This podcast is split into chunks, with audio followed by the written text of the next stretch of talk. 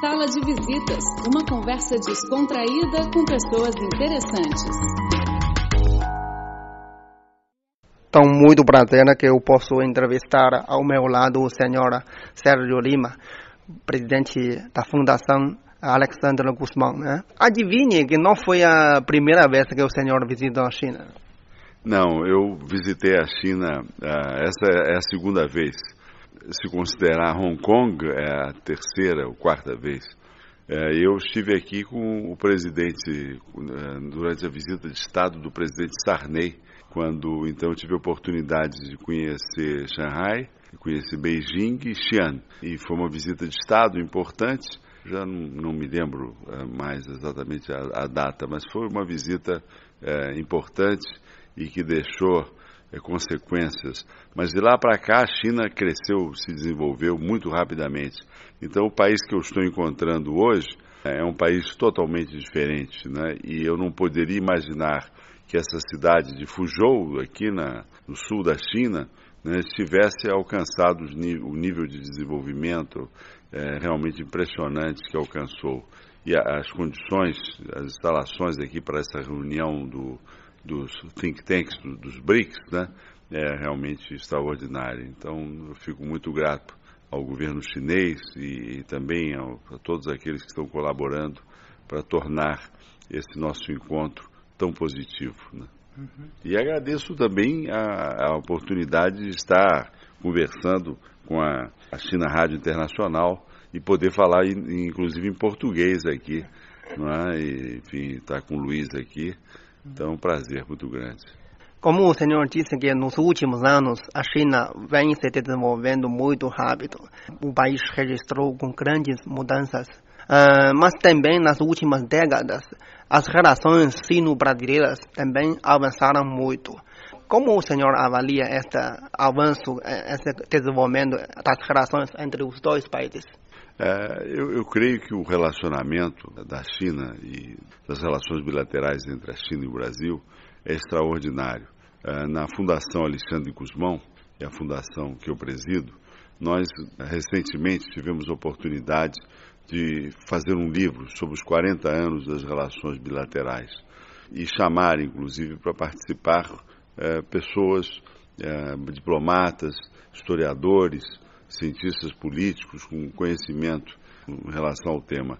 E publicamos, e não só publicamos as análises de, de, dessas pessoas, desses estudiosos, como também eh, publicamos documentos importantes, né, desde o documento de 74, firmado do nosso lado pelo chanceler Azereda Silveira, estabelecendo, eh, restabelecendo as relações diplomáticas entre o Brasil e China, um momento decisivo, né, quando o Brasil uh, ainda uh, o Brasil era, havia um regime militar à época e, e essa uh, a ousadia de estabelecer uma relação com o regime comunista da China que chegou a causar até um contragolpe no Brasil. Mas enfim, de lá para cá o relacionamento se desenvolveu de maneira extraordinária e em todos os sentidos. Mas eu creio que o BRICS, essa ideia de, dos países do, do BRICS, em estabelecerem uma cooperação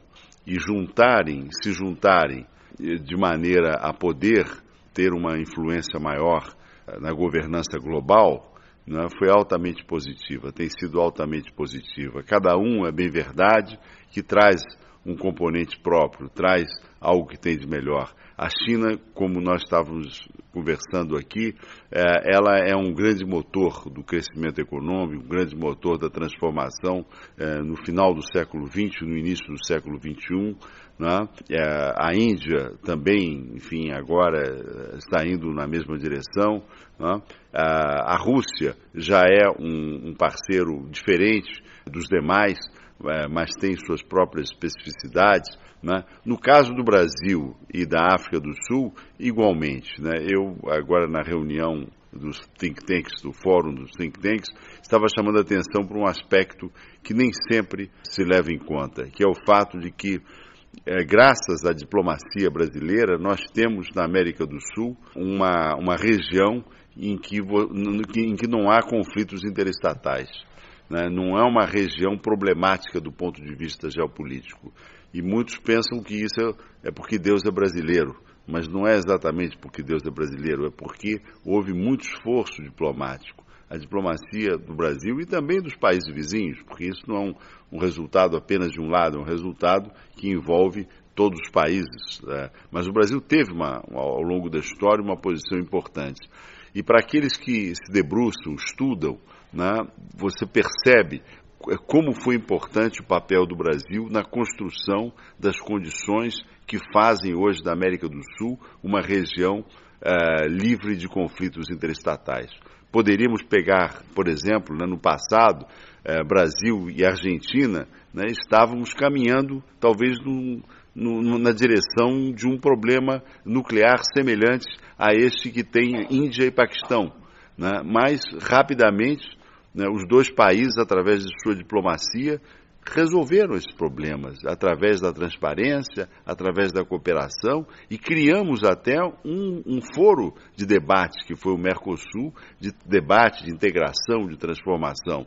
Então essa e a, a mesma coisa fizemos também no, no, ao norte com a, o Tratado Amazônico, né, que criou condições também de cooperação entre os países vizinhos. E isso é algo positivo. Todas as negociações de fronteiras do Brasil foram feitas sob o, sob o direito internacional. É, não há ressentimentos tudo foi negociado quando nós não éramos capazes de chegar a um acordo com o país vizinho, recorríamos a um arbitramento, recorríamos a um juízo de um mediador de fora e aceitávamos qualquer que fosse o resultado. Então, eh, não, não há problemas de fronteira na América do Sul. E isso, eh, quer dizer, nós conseguimos eh, criar na América do Sul uma, uma, um paradigma de paz e de estabilidade e de desenvolvimento. Né? Então, é, isso é de imenso valor num mundo é, em que os conflitos surgem aqui, surgem lá, e nós sempre acabamos sendo surpreendidos como, de repente, uma região que está aparentemente calma e, e é jogada numa, num turbilhão é, que cria uma, uma grande incerteza. É, é bem verdade que, no caso do Brasil, ultimamente, nós tivemos uma recessão, uma recessão é, profunda, uma recessão, a pior recessão de nossa história, é, e essa recessão ela foi agravada por problemas políticos.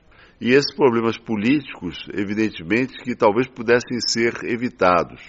Mas, além dos problemas políticos, é, houve outros problemas que têm a ver com é, questões de governança e tem a ver com aquilo que é muito delicado e muito sério dentro de uma democracia, que são é, os mecanismos, os sistemas de freios e contrapesos.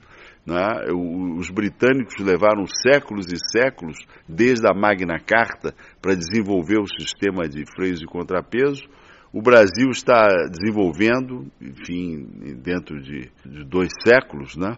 Mas eu creio que nós, o Brasil que emergirá desse processo que nós estamos vendo hoje será um Brasil, uma democracia mais forte, uma democracia mais transparente, uma democracia mais eh, segura das suas instituições e com instituições melhores. E eu creio que também para a população, para, para todos, políticos, empresários e para a população de modo geral, será uma grande lição né, uma grande lição a respeito de ética, a respeito do sentido da política, a respeito do que é a democracia. O país sairá, não apenas, eu creio, o Brasil, eu acho que essa experiência ela terá repercussões na América do Sul e além das, das, nossas fronteiras, em relação a outros países também em desenvolvimento. Então eu vejo com otimismo todo esse processo e nós voltaremos a crescer, sem dúvida. Voltaremos a crescer porque o povo brasileiro é um povo trabalhador e com a cooperação que nós temos hoje em dia com países como a China, a Índia, eu creio que a África do Sul, a Rússia, eu acho que isso vai, e sem prejuízo também daquela cooperação que nós temos com outros parceiros, isso vai contribuir para a retomada do crescimento brasileiro, que já está ocorrendo. Esse ano já temos sinais de que essa retomada já está acontecendo. Como o senhor fala, o Brasil é uma importante força para a paz regional e mundial. Uh, e a China também, a China nos, nas últimas décadas, ou seja, quando a China começou seu grande desenvolvimento econômico, nunca eh, desencadeou nenhuma guerra, não, invadiu ninguém. Uh, são dois países de importantes forças uh, de paz mundial. e como o senhor avalia essa função do BRICS para o futuro do mundo que quer construir uma ordem internacional mais razoável e equilibrada? É, eu creio que essa cooperação né, com países, né, sobretudo no caso da China e da Índia, que são duas civilizações antigas, que deram uma contribuição extraordinária para a humanidade, e contribuição essa que é, precisa ser melhor conhecida, porque há, há um abismo ainda, como eu estava dizendo na reunião do fórum, há muito a ser feito é, para se criar o conhecimento, não um conhecimento superficial, mas o um conhecimento profundo da, da, contribuição de países como a China e como a Índia para a humanidade, porque são grandes civilizações. E, e há também que se conhecer a contribuição do, do, de outros países, como o Brasil, porque cada país do BRICS deu uma contribuição à humanidade extraordinária. Né? Agora é preciso conhecer. No caso da África do Sul, temos lá, como eu já assinalei, a luta pelo apartheid, Nelson Mandela, quer dizer, a contribuição eh, para os valores africanos é extraordinária, né? E a contribuição da Rússia eh, para a cultura também, para a civilização, eh, é também extraordinária, né? E a cultura da Índia e, e, da China é uma cultura civilizatória, uma cultura de muitos e muitos séculos, né? E é uma cultura que, num certo sentido, no século XX é, no, século, no, final do século XIX, século XX, ela ficou esmaecida. Mas não que ela desapareceu, porque essa é uma cultura pujante, tanto a China quanto a Índia são países que têm muito a colaborar, é, com peso extraordinário da sua história, com a sua contribuição em tantos setores diferentes, né, seja em termos de sua filosofia, de sua arte, é, de sua história, da sua cultura. Agora, é, eu creio que o, o BRICS, ele é uma oportunidade para que esses países juntem suas forças específicas. Né, e juntem e se auxiliem mutuamente, né, se compreendam melhor. E é por isso que eu sugeri, porque lá na Fundação Alessandro Guzmão, nós publicamos muito, muitos livros. Somos no Brasil, vamos chamar assim, o editor que mais publicou livros é, sobre BRICS, né? e inclusive com os documentos, com análise sobre, sobre BRICS. E, a, e a, nós é, propusemos aqui hoje esse catálogo que nós editamos, que é um catálogo para conhecer melhor o BRICS. É um catálogo que, que aqui você tem a indicação e resumos de livros importantes de literatura, de história, de ciências sociais, de cada um dos países do BRICS. E isso aqui é uma plataforma é, que nós cremos que pode ser uma plataforma comum. Nós fizemos isso com o apoio de cada um dos países, mas é preciso atualizar. Fizemos em 2011, então é preciso atualizar isso, porque isso, isso está online. Esse livro está online, pode ser baixado da, do portal da Fundação Alexandre Guzmão. Né? Mas nós gostaríamos de que isso fosse atualizado e transformado numa plataforma geral. Isso seria uma grande contribuição, eu creio que não só do Brasil, mas de todos os países membros, porque aí quem quiser aprender a respeito da China, você tem uma série de livros importantes aqui que são indicados. Né? E se você quiser também a respeito da Índia, você tem aqui os livros e você poderá ir então, não para você é, ter o conhecimento superficial, mas para você adquirir um conhecimento mais profundo sobre o que, que esses países representam. E eu acho que isso vai ser importante, não só para o conhecimento mútuo entre nós, membros do BRICS, mas também para a própria identidade do grupo e o conhecimento que os outros que o mundo tenha a respeito de nós. Né? E como o perfil da China sempre foi um perfil de país pacífico, de país trabalhador, de país amistoso, de país construtor. E esse perfil é muito importante que seja levado em conta, como também o perfil do Brasil, que é nesse, também nesse mesmo sentido. Então são países que se somam no objetivo de criar condições para uma governança mais sadia e mais próspera.